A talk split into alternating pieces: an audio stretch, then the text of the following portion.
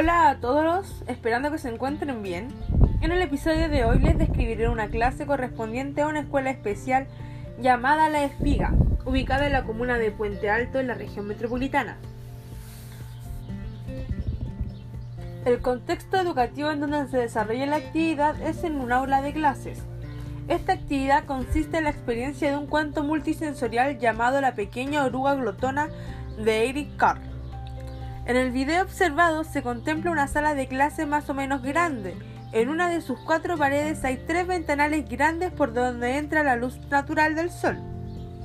Paralela a esta eh, se encuentra un muro con ventanas en la parte superior y en la parte inferior se observa un diario mural con diversos globos con la fecha de cumpleaños y la identificación de cada estudiante. Además de observar bolsas con los días de la semana. Al fondo de la sala están los percheros con las mochilas y bolsos de cada uno de los estudiantes. Y frente a esta está la pizarra, la cual es acrílica. En un costado del aula se evidencia un, gran, e, un espejo de gran tamaño. La actividad es desarrollada por una educadora. Ella narra la historia de una oruga glotona a siete de sus estudiantes, los cuales todos usan silla de ruedas algunas más adaptadas que otras, pero todas las requieren. Los alumnos se encuentran ubicados formando un semicírculo alrededor de la maleta, utilizando gran parte de la sala. La docente comienza anticipando la actividad a los estudiantes. Le avisa que deben preparar muy bien sus oídos y sus ojos, ya que adelante de ellos, en la maleta, hay algo que deben observar.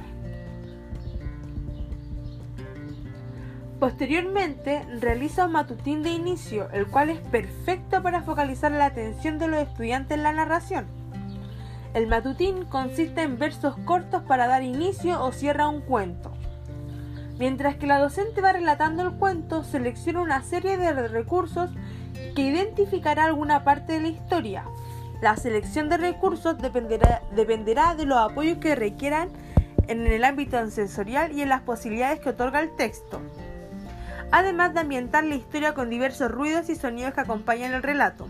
Esto cautiva la atención de los estudiantes aportando humor y entretención. Utiliza la estrategia mano a mano facilitando la aproximación de materiales que son poco conocidos por el estudiante.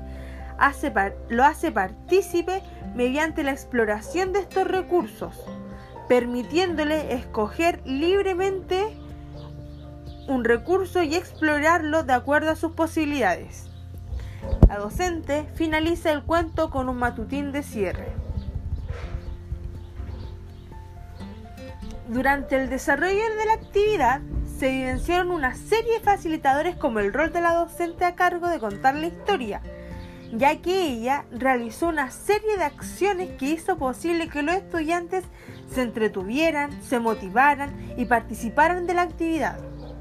Uno de los facilitadores que se puede observar es la anticipación de la actividad, ya que despierte la imaginación e interés. Además, permite organizar y planificar las actividades. Otro facilitador que se puede observar es la utilización de diversos recursos por parte de la docente, ya que, como afirma el Mineduc, la utilización de diversos materiales concretos permite desarrollar la memoria, el racionamiento, la percepción, la observación, la atención y concentración. Además, refuerza y sirve para aplicar los conocimientos que se construyen en las actividades curriculares programadas para trabajar conceptos, procedimientos, valores y actitudes.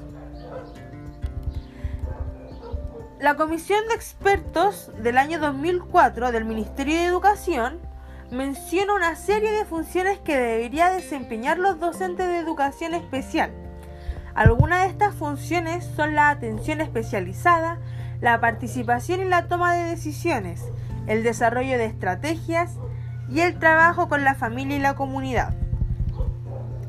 En el video observado se puede evidenciar que la educadora durante el relato de la historia facilita la participación de los estudiantes mediante el uso de diversos materiales como en la oruga, la luna, las frutas, entre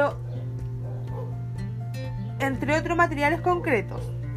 El desplazamiento y el variado tono de voz que utiliza la docente permite que los estudiantes despierten su curiosidad, además de motivarse y concentrarse en el relato. Una de las pocas barreras que se pueden evidenciar en la clase eh, es el poco trabajo colaborativo de las demás docentes, ya que a pesar de que una esté relatando la historia, las demás educadoras deberían estar pendientes de que todos los niños participen de la actividad, cubriendo alguna necesidad que se presente, como es el apoyo correcto de la cabeza del estudiante en la silla, o participar en la historia con la intervención de música o ayudando a motivar a los estudiantes.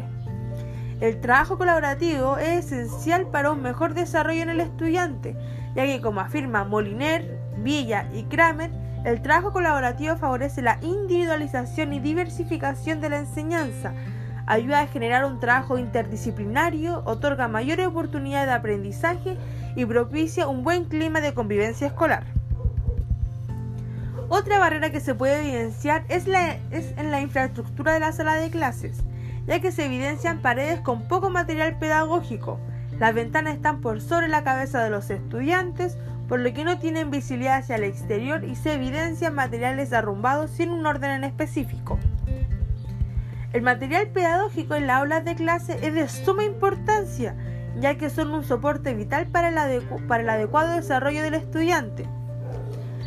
El Mineduc afirma que el uso de material concreto desde los primeros años ofrece a los estudiantes la posibilidad de manipular, indagar, descubrir, observar, al mismo tiempo que se ejercita la práctica de normas de convivencia y el desarrollo de valores como por ejemplo la cooperación, solidaridad, respeto, tolerancia, la protección del medio ambiente, entre otros. Cuando hablamos de material pedagógico, hacemos referencia a materiales como libros de texto, libros de consulta, atlas, folletos, revistas, eh, mapas de pared, materiales de laboratorio, juegos, pelotas, juegos de simulación, maquetas, eh, bloques lógicos, murales, eh, los materiales de trabajo como el cuaderno, las carpetas, los lápices de colores, bolígrafos, prácticamente todos los medios didácticos que proporcionan explícitamente información como son los papelógrafos, los videos y programas informáticos. Para finalizar, me gustaría dar mi opinión respecto al video, ya que el rol que cumple la educadora es esencial para el desarrollo del estudiante. No solo, va a relatar un cuento, sino que va a incentivar a los estudiantes utilizando diversas metodologías que van en apoyo al estudiante, como es el intercambio de producto, ya que el estudiante tenga la, tenga la opción de manipular e interiorizarse y familiarizarse con los objetos. Un punto que me gustaría destacar es que a pesar de no evidenciar grandes barreras, los estudiantes se desarrollan bastante bien ya que se les evidencia activos, despiertos, risueños, motivados a la actividad que realizó la docente. Muchas gracias, que estén muy bien, nos vemos en un próximo episodio.